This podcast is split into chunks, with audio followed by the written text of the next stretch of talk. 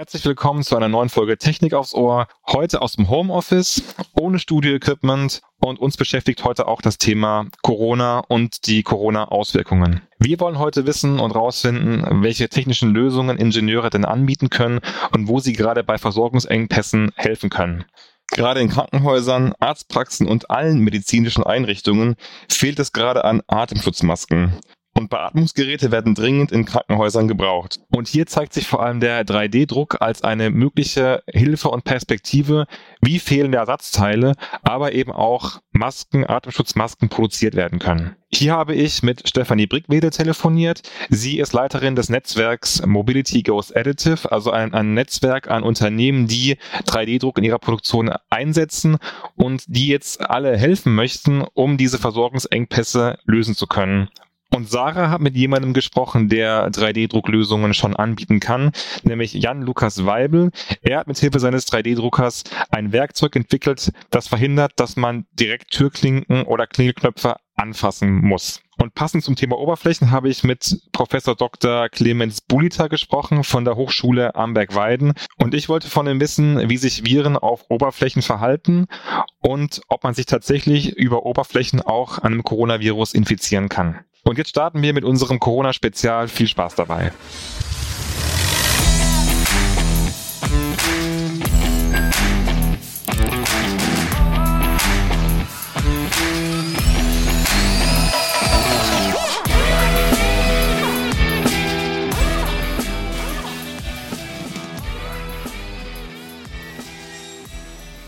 Am Telefon ist jetzt Stefanie Brickwede.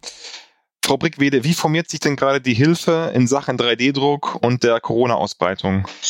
Ähm, wir hatten ähm, letzte Woche einen Post weitergeschickt. Ähm, da war ein europäischer Call der Europäischen Kommission äh, an die deutschen Projektträger versendet worden. Und dieser Call beinhaltete die Bitte um den Druck von Atemschutzmasken und Ersatzteilen für bestimmte Beatmungsgeräte. Und den habe ich weitergeleitet und als Rücklauf ähm, bekamen wir Rückmeldungen von über 300 Unternehmen das hat uns natürlich unglaublich ähm, überwältigt. Ähm, alle wollten gerne helfen, alle wollten Druckkapazitäten zur Verfügung stellen. Und äh, auf der einen Seite hat mich das wahnsinnig gefreut, auf der anderen Seite hatte ich dann so die Vorstellung, wenn die jetzt ähm, bei einer weiteren Anfrage auf einen Pandemiearbeitsstab zulaufen, dann ist der nicht mehr arbeitsfähig. Und das hat die Initialzündung gegeben, zu sagen, wir brauchen eine eigene Pandemie-Taskforce 3D-Druck. Das firmiert jetzt unter dem Titel 3D Printing Fights Corona eine europaweite Initiative, um da in den schnellen Austausch zu gehen mit Druckdienstleistern, Maschinenherstellern, aber auch Anwendern natürlich, die dann ihre Bedarfe platzieren können und die 3D-Druck-Community kann dann gucken, ähm, wie sie mit intelligenten Lösungen darauf reagiert. Welche Branchen und Akteure sind denn gerade die aktuellen Treiber in der Entwicklung? Also auf der Nachfragerseite eindeutig die einzelnen individuellen Krankenhäuser. Ähm, wie aber auch ähm, die kassenärztlichen Vereinigungen in Deutschland, die natürlich die Bedarfe ihrer niedergelassenen Ärzte versuchen zu bündeln. Auf der anderen Seite bei den ähm, Herstellern sind die Makers sehr, sehr aktiv. Also die Maker-Communities, die auch mal schnell Designs kreieren und dann auf Desktop-Printern ausdrucken. Da gibt es mittlerweile ganz äh, schöne Vorschläge. Kurze Zwischenfrage. Wer sind die Makers? Wen meinen Sie da genau? Ja, Maker sind insbesondere die, die individuell äh, mit einem persönlichen 3D-Drucker oder in so einer äh, studentischen Eieratmosphäre unterwegs sind und dort ähm, auf einfachen Desktop-Druckern Teile mal eben schnell drucken. Das sind jetzt also nicht die professionellen Druckdienstleister, sondern eher ähm, so die Macher, die mal eben schnell Designs neu entwerfen. Äh, parallel dazu gibt es natürlich auch die arrivierte Industrie, also auch die großen Automotive-Konzerne haben sich mittlerweile darauf eingerichtet, ihre Druckkapazitäten zur Verfügung stellen zu können. Und ähm, genauso natürlich Druckdienstleister, die auch bereits schon eigene äh, Designs entworfen haben. Also zum Beispiel eine Möglichkeit eines, eines verlängerten ähm, Arms, wenn man so will, ein Teil, was ich auf den äh, Handgriff einer Türklinke draufschraube und damit dann die Türklinke mit dem Ellenbogen öffnen kann, ohne sie berühren zu müssen. Äh, das ist jetzt so ein typisches Beispiel. Sie haben gerade schon das Beispiel mit dem verlängerten Türgriff genannt. Was wird denn sonst noch konkret gerade schon getan? Man hat ja aktuell auch schon Aufnahmen gesehen, wo Schläuche für Beatmungsgeräte beispielsweise gedruckt werden. Also Schläuche im Moment noch nicht so viel, es sind eher Adapterlösungen, aber tatsächlich auch für Beatmungsgeräte, das ist richtig. Es gibt ja unterschiedliche Arten von Beatmungsgeräten. Es gibt die hochkomplexen, die auf Intensivstationen genutzt werden. Und dann gibt es auch einfache Beatmungsgeräte, ähm, die dann für Menschen genutzt werden, die selber noch atmen können, die eine Atemunterstützung benötigen. Und für solche Maschinen Maschinen gibt es mittlerweile auch einige Ansätze, wie man unterstützen kann mit 3D-gedruckten Teilen. Das hat auch die Erfahrung in Italien gezeigt, dass hier Ersatzteile nicht mehr am Markt zu bekommen waren. Und die wurden dann im 3D-Druckverfahren zur Verfügung gestellt. Was passiert dann mit diesen gedruckten Ersatzteilen? Also was, was wird daraus hergestellt? Also etwas, was jetzt so ein ganz typischer Anwendungsfall ist, sind äh, sogenannte Gesichtsschilde. Das heißt, ähm, das ist eine Art Stirnband, was gedruckt wird ähm, und wo eine entweder Folie oder Plexiglasscheibe angebracht werden kann, um den einzelnen Menschen vor Aerosolen, man könnte auch sagen Spucke, zu schützen. Ähm, das heißt, das schützt dann den Menschen vor ähm, ja, weiteren ähm, Kontaminationen mit äh, Viren. Ja. Eine sehr einfache Idee, die aber im Moment sehr, sehr großen Zulauf erfährt, weil ich damit in der Lage bin, Menschen, die viel im Kontakt sind mit anderen Menschen, individuell zu schützen. Das werden, sind ähm, Gesichtsschilde, die werden angefragt sowohl durch ähm, Bereiche, ähm, ich sag mal, in Geschäften, wo Mitarbeiter im Kontakt sind und sich vielleicht auch nicht immer hinter so einer Plexiglaswand verstecken können, es sind aber auch Anwendungen tatsächlich für Arztpraxen, für Ärzte, weil durch dieses Abhalten der sogenannten Aerosole ich auch in der Lage bin, diese kostbaren, weil so selten verfügbaren FFP2-Masken, über die gerade jeder spricht, länger zu nutzen. Das heißt, damit schütze ich indirekt auch die Vorräte. Wie realistisch ist es denn, dass äh, eine Produktion komplett umgestellt werden kann? Also sind zum Beispiel Automobilhersteller in der Lage, von heute auf morgen Beatmungsgeräte oder diese Masken herzustellen oder eben diese Ersatzteile, von denen Sie gerade gesprochen haben, für diese Plexiglas-Schutzmasken? Ich sage mal, im 3D-Druckverfahren ist es ja relativ einfach. Ich brauche ein ähm, digitalisiertes Modell und das kann ich dann auf einer Maschine ausdrucken. Und jetzt vereinfacht gesagt, ähm, ich kann heute Zahnspangen drucken und morgen ähm, komplexere Teile auf derselben Maschine, solange es sich um dasselbe Material handelt. Ja, also da ist man schon relativ flexibel.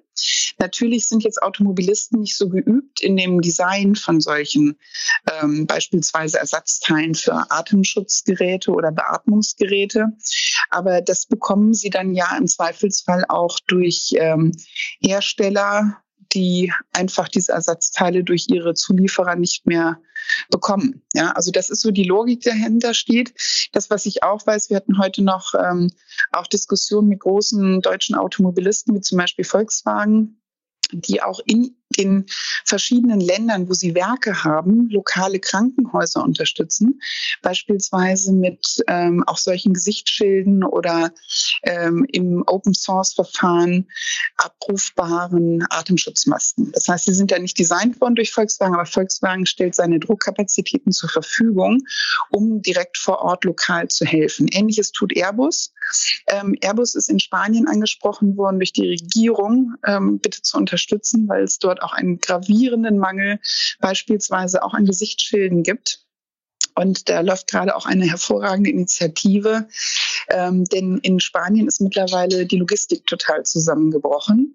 Ähm, das heißt, ähm, große Versandservicehäuser funktionieren dort gar nicht mehr. Ähm, die Geschäfte sind sowieso alle geschlossen. Das heißt, die Versorgungsmöglichkeit vor Ort ist eigentlich nicht mehr gegeben. Und da unterstützt Airbus jetzt, indem sie zum Beispiel gedruckte Gesichtsschilde nächste Woche nach Spanien transportieren mittels eigener Flieger, die dann wiederum distribuiert werden durch die spanische Armee. Wie sieht es eigentlich mit den Genehmigungsprozessen für solche gedruckten Ersatzteile aus? Also Wie muss das freigegeben werden? Ist das nicht auch ein Problem, weil man die Sachen so schnell braucht? Das ist sicherlich an der einen oder anderen Stelle gegeben. Ähm, und da muss man jetzt auch immer gucken, in welcher Phase befindet man sich gerade. Wir sind momentan insbesondere in Norddeutschland noch in einer sehr komfortablen Situation, weil wir uns noch in der Ruhe vor dem Sturm bewegen. Der Sturm tobt natürlich im mediterranen Bereich, Italien, Spanien, das ist ja aus der Presse hinlänglich bekannt. Das heißt auch Themen wie Zertifizierung, Standardisierung, Normung, die bei uns im Moment noch eine ähm, Voraussetzung sind ähm, vor der Belieferung mit solchen Teilen, spielen in solchen Ländern häufig eine geringere bis keine Rolle mehr. Ärzte, die sich mittlerweile Skibrillen aufsetzen, um irgendwie geschützt zu sein, äh, die äh, halten sich nicht mehr an irgendwelchen europäischen Normen fest, wenn sie die Möglichkeit bekommen, einen gedruckten Gesichtsschild zu erhalten. Die dramatischen Bilder haben wir alle gesehen. Sie denken also, dass die Genehmigungsprozesse dann je nach der aktuellen Situation angepasst werden. Genau. Also das ist aber im Moment noch eine Situation, die ähm, noch nicht überall geklärt ist. Ja, das muss man ganz deutlich sagen. Im Moment wird ähm, kommuniziert, dass man sich selbstverständlich an diese Normen zu halten hat. Jetzt sind natürlich 3D-gedruckte Teile, die spontan entstehen, um einen lokalen Bedarf zu decken, äh, nicht per se freigegeben und zertifiziert sind sie sowieso nicht. Also das äh, ist jetzt genauso eine offene Frage, wo man schauen muss, äh, gibt es ein Zugehen auch der Behörden? Ähm, was jetzt vielleicht auch die Reduzierung von Normungslevels anbetrifft. Ähm, grundsätzlich hat, wenn es sich um Anwendungen im Krankenhaus handelt, aber immer der, äh, der behandelnde Arzt die Möglichkeit, ähm, sich ähm, von diesen Normen ähm, ja, zu distanzieren, wenn er sieht, er braucht nach einem Risk Assessment, nach einer Risikoabschätzung das Teil. Wie ist denn gerade Ihre persönliche Gefühlslage? Es ist ja momentan sehr viel los. Sie sagten gerade, es gibt eine sehr große Hilfsbereitschaft. Also geht das dann eher Richtung Frustration aufgrund der Situation, die wir gerade haben, oder ist es eher eine Aufbruchsstimmung? Können Sie das so ein bisschen beschreiben? Ja, also bei uns ist ähm, äh, eindeutig jede Menge Aufbruchsstimmung da, weil wir jetzt auch das Gefühl haben, und das ist auch das, was uns aus der Community entgegenschwappt, wir können helfen. Wir können wirklich helfen. Wir können kurzfristige Bedarfe stillen. Das, was jetzt natürlich passieren muss, ist, dass das konsolidiert und äh, kanalisiert erfolgt, damit dann auch ähm, bestimmte gedruckte Ideen mal geprüft werden, was davon ist umsetzbar, was kann man auch in den entsprechenden Bereichen tatsächlich gut verwenden. das geht bis hin zu Sachen wie ähm, Spiegeln, Folien, kann ich damit äh, als Arzt auch noch Injektionen setzen, wenn ich sehr genau ähm, gucken können muss. Ähm, und das sind so Themen, die wir jetzt gerade aufnehmen. Aber grundsätzlich wahnsinnig viel Aufbruchsstimmung und vor allen Dingen eine unglaubliche Hilfsbereitschaft. Auf was kommt es in den nächsten Tagen besonders an? Also was ist besonders wichtig im 3D-Druckbereich? Was muss jetzt passieren? Was muss produziert werden? Also ein Punkt, der mir ganz wichtig ist. Äh, viele fokussieren sich jetzt gerade auf das Drucken von Ersatzteilen für Beatmungsgeräte. Das klingt ja auch ausgesprochen dramatisch. Ich glaube aber, dass wir gerade auch, äh, wir müssen so ein bisschen unterscheiden, über welche Zielgruppen wir sprechen. Und wofür auch viel getan werden kann und auch muss, sind Mitarbeiter, die heute im Kundenkontakt stehen und ähm, für die es tatsächlich auch Schutz braucht. Das sind Sicherheitsmitarbeiter, das sind S-Bahn-Fahrer, ähm, das sind Menschen zum Beispiel im individuellen Einzelhandel, die nicht gerade hinter einer geschützten Kasse sitzen. Und es gibt so viele Möglichkeiten, sich da einzubringen. Ähm, da geht noch einiges. Und ein zweites Thema, was ich gerne noch adressieren würde, ist, wir versuchen jetzt gerade diese Bedarfe zu bündeln. Was nicht hilft, ist jetzt individuell auf Krankenhäuser zuzugehen, weil auch nach unserer Erfahrung sind die jetzt unglaublich beschäftigt, ihre Ausrichtung auf die Krise vorzubereiten. Ähm, das heißt, das sollte idealerweise gebündelt passieren. Und das ist auch etwas, was wir dann über unsere Website zur Verfügung stellen wollen, die Bedarfe, die adressiert werden, dass die dann auch abgerufen werden können. Als abschließende Frage, wie schätzen Sie denn die Rolle der Ingenieure ein? Also was können Ingenieure konkret in der Situation gerade tun? Also ich glaube, ähm, wir brauchen dringend die Ingenieure. Die Ingenieure sind in der Lage, Ideen in konkret handhabbare Dateien umzusetzen. Ja, also ähm, tatsächlich ist das das ganz, ganz wichtige Bindeglied zwischen wir haben einen Bedarf und wir materialisieren ihn. Ohne Ingenieure geht es nicht. Und das, wozu ich gerne die Ingenieure manchmal noch ermutigen möchte, ist ähm, auch durchaus mal ähm, einfach nur aus dem pragmatischen ähm, Ausprobieren, Sachverstand heraus, Dinge auch zu, selber zu testen, inwieweit sie denn tatsächlich praktikabel sind. Und ich glaube, aus dieser Mischung zwischen ingenieursmäßiger Brillanz, die wir in Deutschland definitiv haben und worauf wir wirklich stolz sein können, und auch nach ein bisschen pragmatischer Ausprobierlust und ähm, Verprobung auf ähm, tatsächliche Einsetzbarkeit. Wenn wir das noch besser hinkriegen, dann sind wir unschlagbar. Ja, vielen Dank für das Gespräch, Frau Brickwede. Wir wünschen Ihnen auf jeden Fall viel Erfolg mit Ihrem Netzwerk und hoffen, dass da ganz viele tolle Lösungen bei rauskommen, die uns am Ende helfen werden. Vielen Dank. Hallo zusammen, mein äh, Name ist hier Lukas Weibel, ich komme aus Neuss. Ich bin angehender technischer Produktdesigner und ich bin im Bereich der additiven Fertigung oder halt auch äh, geläufiger als 3D-Druck bekannt seit circa sieben Jahren äh, aktiv unterwegs.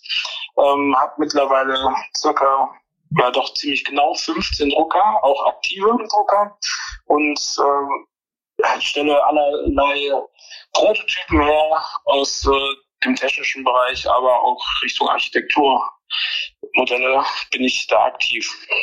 Wie ist es denn dazu gekommen, dass Sie jetzt quasi diese 3D-Produktion ähm, anhand von der Corona-Krise gestartet haben? Gab es jetzt die Idee schon länger oder ist die durch die aktuelle Situation entstanden?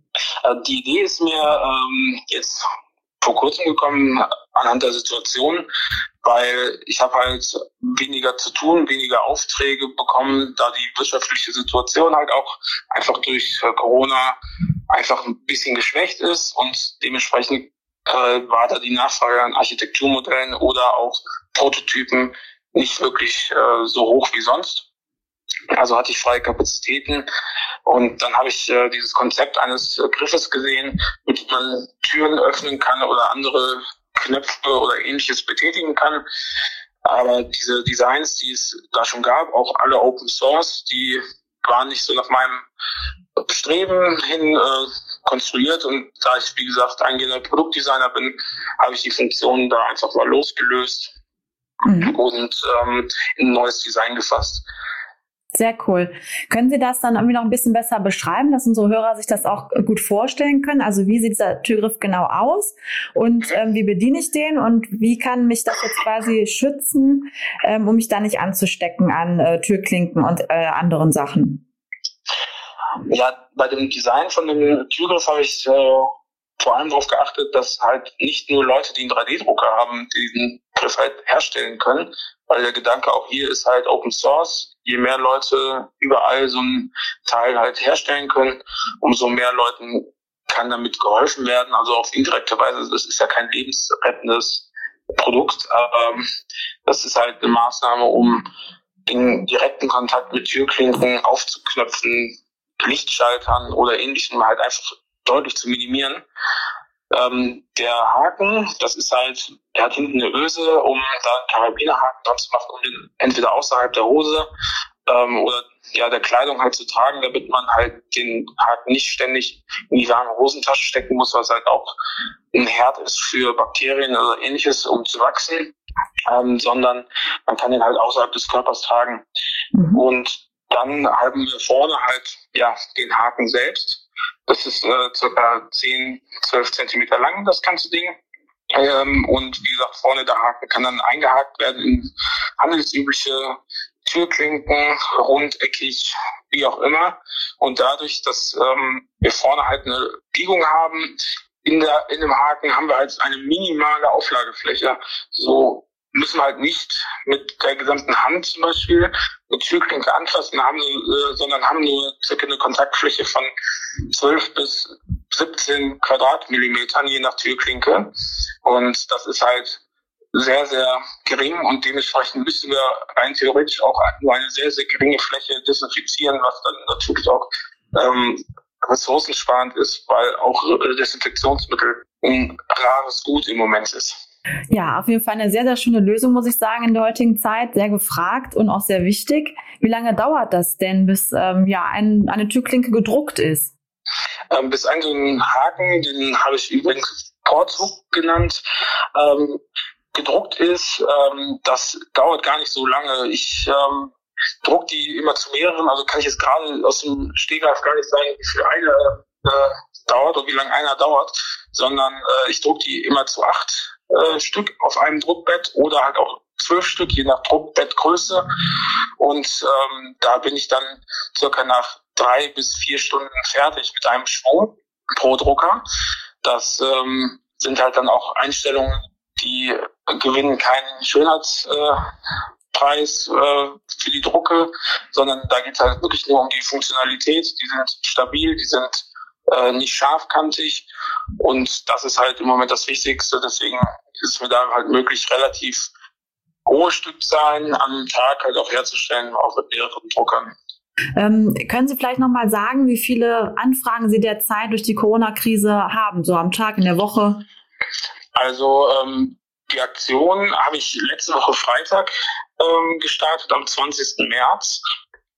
Da ähm, ist das halt wirklich so aus Spaß raus entstanden. Also ich wollte halt was machen, die Drucker waren ungenutzt, dann haben wir angefangen. Und ähm, bis dahin haben sich jetzt heute, eine Woche später, beziehungsweise vor, äh, gestern Abend, Donnerstagabend, war der Stand äh, von 120 ähm, Bestellungen, nenne ich es jetzt mal. Und insgesamt haben wir 489 Stück gedruckt und schon verteilt, beziehungsweise liegen zum Versand bereit. Gibt es denn da auch größere Unternehmen, die schon angefragt haben oder ist das total bunt gemischt? Das ist komplett äh, bunt gemischt. Also ähm, ich habe halt den Aufruf gestartet in den sozialen Medien, als ich dann gemerkt habe, dass die Nachfrage sowohl halt, kann man den selber drucken und ähm, wo bekomme ich denn so ein fertiges Produkt dann her, halt so groß war, dass ich dann gedacht habe, ich kann mich nicht aus Neues darum kümmern, dass irgendjemand in München oder in Berlin auch so einen Haken bekommt. Das ähm, übersteigt meine Kapazität und auch ähm, die Organisation und Logistik halt im Gesamten. Deswegen habe ich dann halt überlegt, es gibt super viele Menschen, die haben einen 3D-Drucker oder halt auch eine Fräse oder einen Lasercutter. Das war halt schon Anfang, von Anfang an, wie gesagt, die Überlegung, dass man mit mehr als nur einer Fertigungsmethode dieses Ding herstellen kann.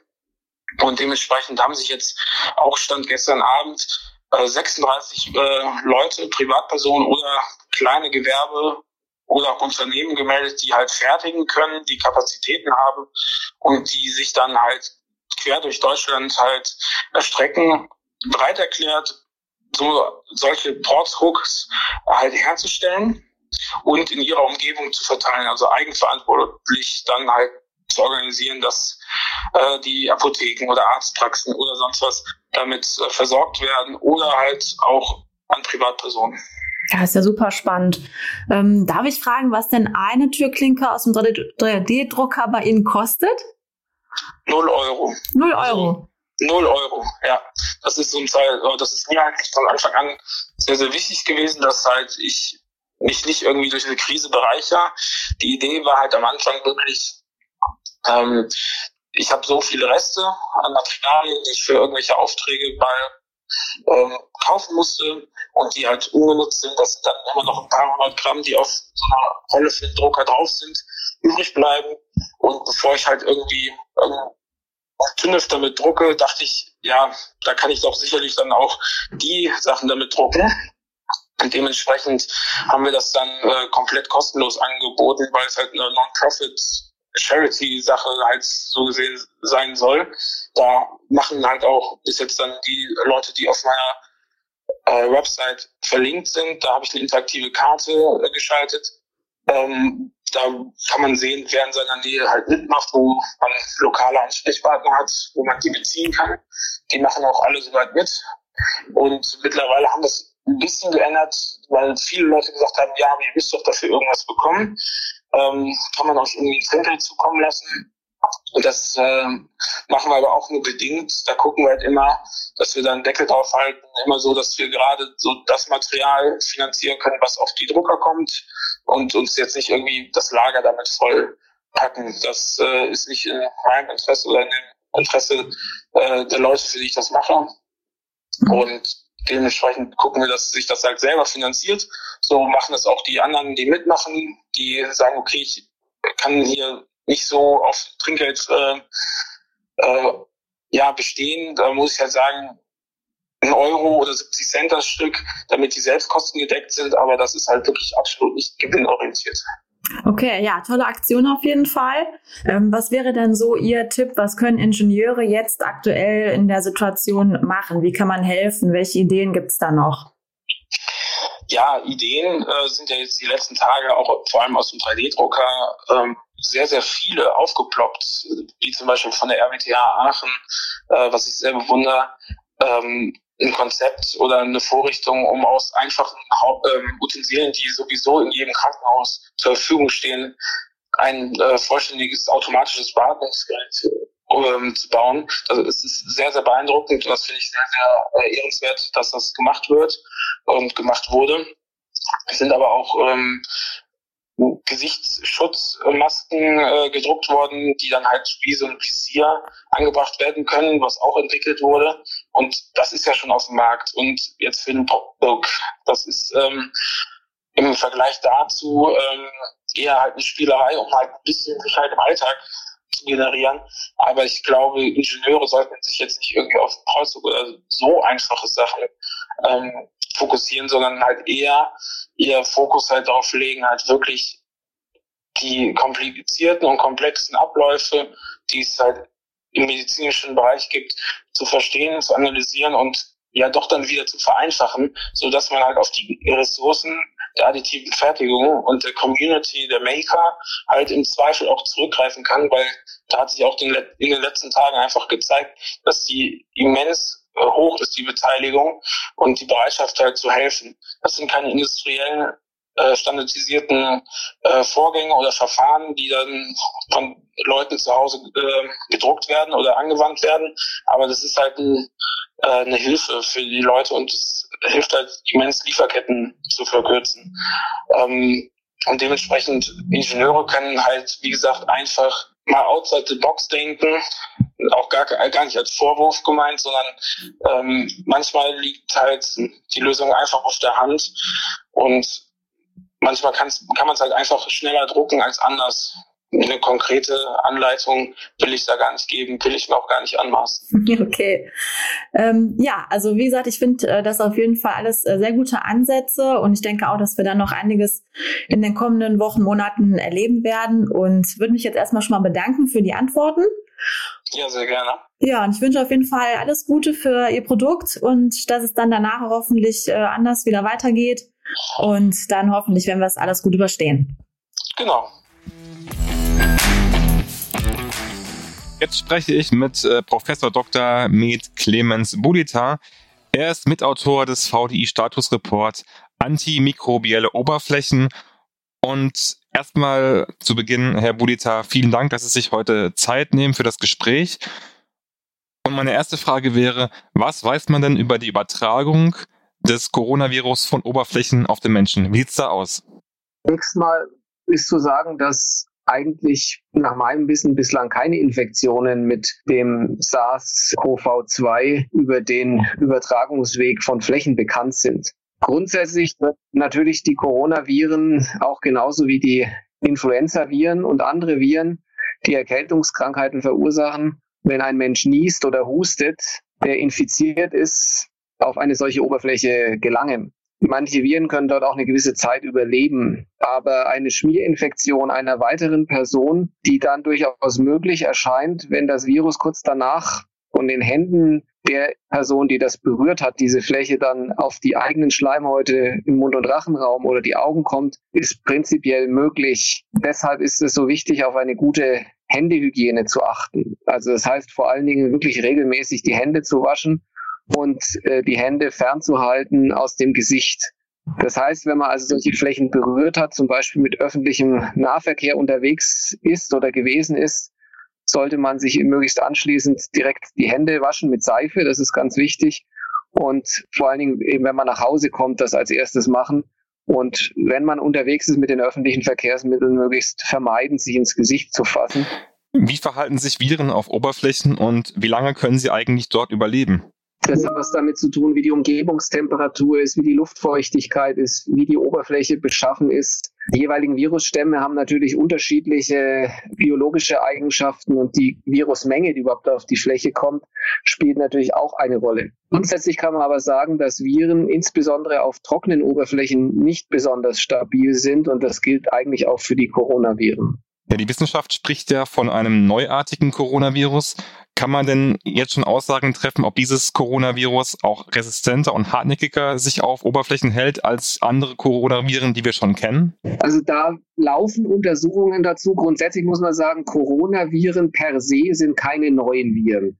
Dieses Coronavirus, über das wir jetzt reden, dieses SARS-CoV-2, ist allerdings eine neu, ein neuer Vertreter dieser Art von Coronaviren. Coronaviren haben wir die ganze Zeit immer wieder schon, äh, die gehören ganz normal zur Erkältungssaison dazu, wie auch andere Viren. Und äh, wie gesagt, in der Regel sind diese Viren innerhalb von äh, Stunden bis maximal wenigen Tagen getrockneten Zustand nicht mehr infektiös auf Oberflächen. Das hat man auch jetzt für dieses neuartige Coronavirus ähm, in ersten Laboruntersuchungen zeigen können. Und ähm, es gibt Arbeiten, die allerdings eben Laborarbeiten äh, sind und die auch vorab veröffentlicht bereits sind, dass nach starker Kontamination, also bei einer wirklich hohen Viruslast, das sogenannte Aerosol bis zu drei Stunden letztendlich infektiös sein kann, bis zu vier Stunden auf Kupferoberflächen, wenn es dort ablagert, sich die Viruslast sozusagen, und bis zu 24 Stunden auf Karton und bis zu zwei bis drei Tagen auf Edelstahl und Plastik.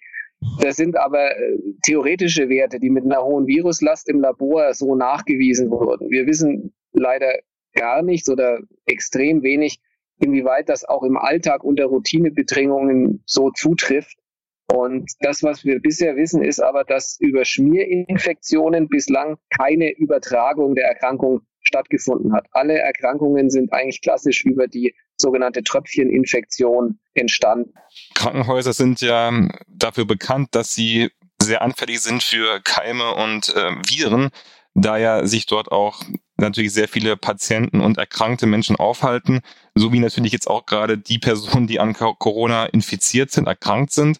Können Sie Maßnahmen nennen, die jetzt in Krankenhäusern besonders wichtig sind, um gegen Viren auf Oberflächen vorzugehen? Also ich denke, die entsprechenden Maßnahmen sind äh, weitläufig äh, bekannt. Das sind vor allen Dingen natürlich die Maßnahmen der Basishygiene und der Reinigung und Desinfektion von Flächen.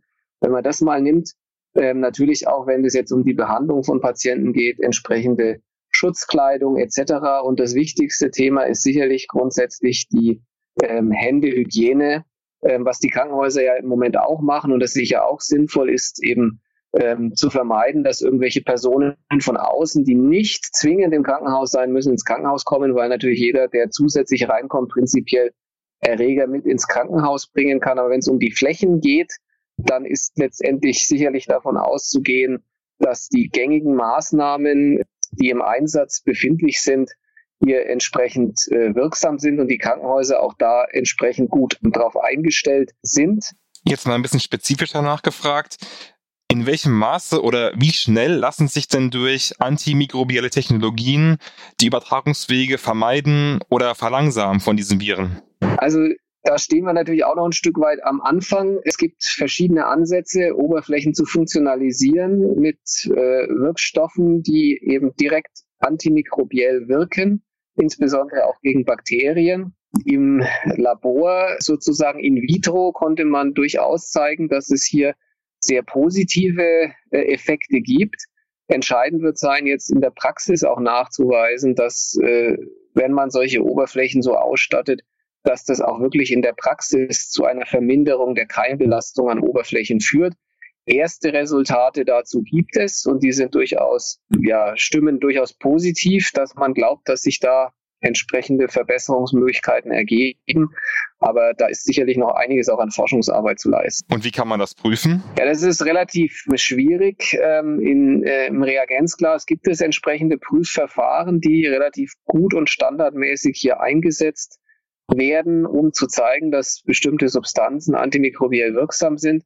In der Praxis ist das deutlich schwieriger. Es gibt hier sozusagen erste Echtstudien, wo man in einem Routinebetrieb in der Klinik Oberflächen funktionalisiert hat und dann verglichen hat, die Keimzahlen ähm, mit eben entsprechenden Kontrolloberflächen. Aber solche Studien sind nicht ganz einfach durchzuführen.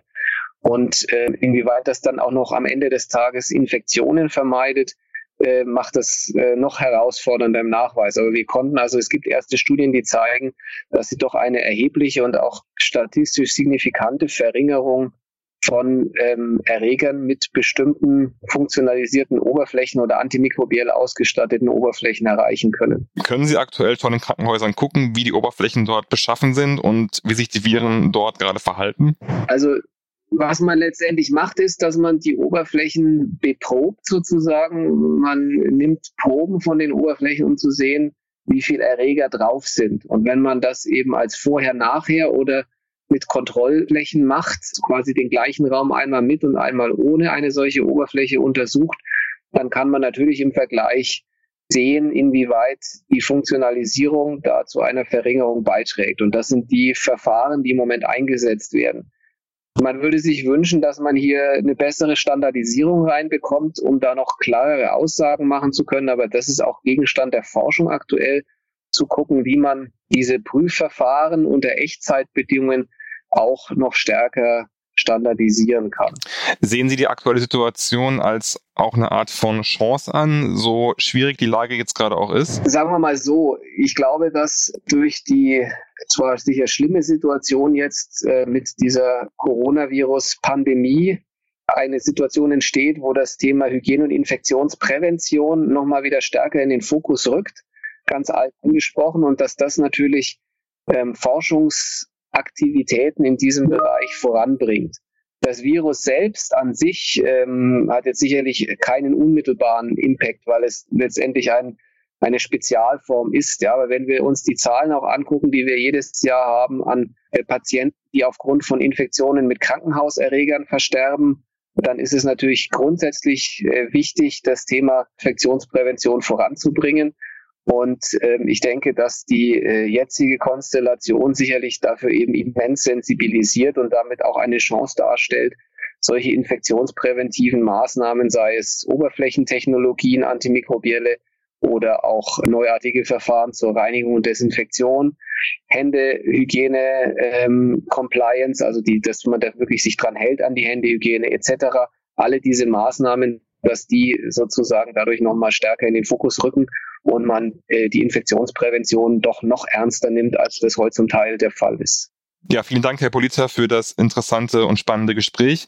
Der VDI-Statusreport zur Oberflächenhygiene übrigens erscheint im April und wir packen euch in die Show Notes natürlich den Link, wo ihr weiterführende Informationen und den Link zum Download findet. Und zum Ende der Folge natürlich wieder der Hinweis, wenn ihr uns Feedback geben wollt, wenn ihr Anregungen habt, Kommentare, was auch immer, dann schreibt uns doch einfach eine Mail an podcast.vdi.de oder kommentiert doch einfach unter die Social Media Postings. Außerdem findet ihr alle weiteren Informationen wie immer in unseren Show Notes, also guckt rein, da haben wir einiges für euch zum Thema 3D-Druck, additive Fertigung und natürlich auch zum VD-Status-Report über die Oberflächenhygiene. Nächste Woche gibt es uns übrigens auch nochmal mit einer Sonderfolge. Die Sarah unterhält sich da mit Gerhard Stehler. Er ist Karriereberater und es geht um Bewerben in der Krise. Wie geht man als Bewerber mit der aktuellen Situation um? Soll ich mich weiter bewerben? Soll ich erstmal eine Pause machen? Alles Fragen, die nächste Woche beantwortet werden. Ansonsten kommt gut durch die Woche und bis nächste Woche. Tschüss.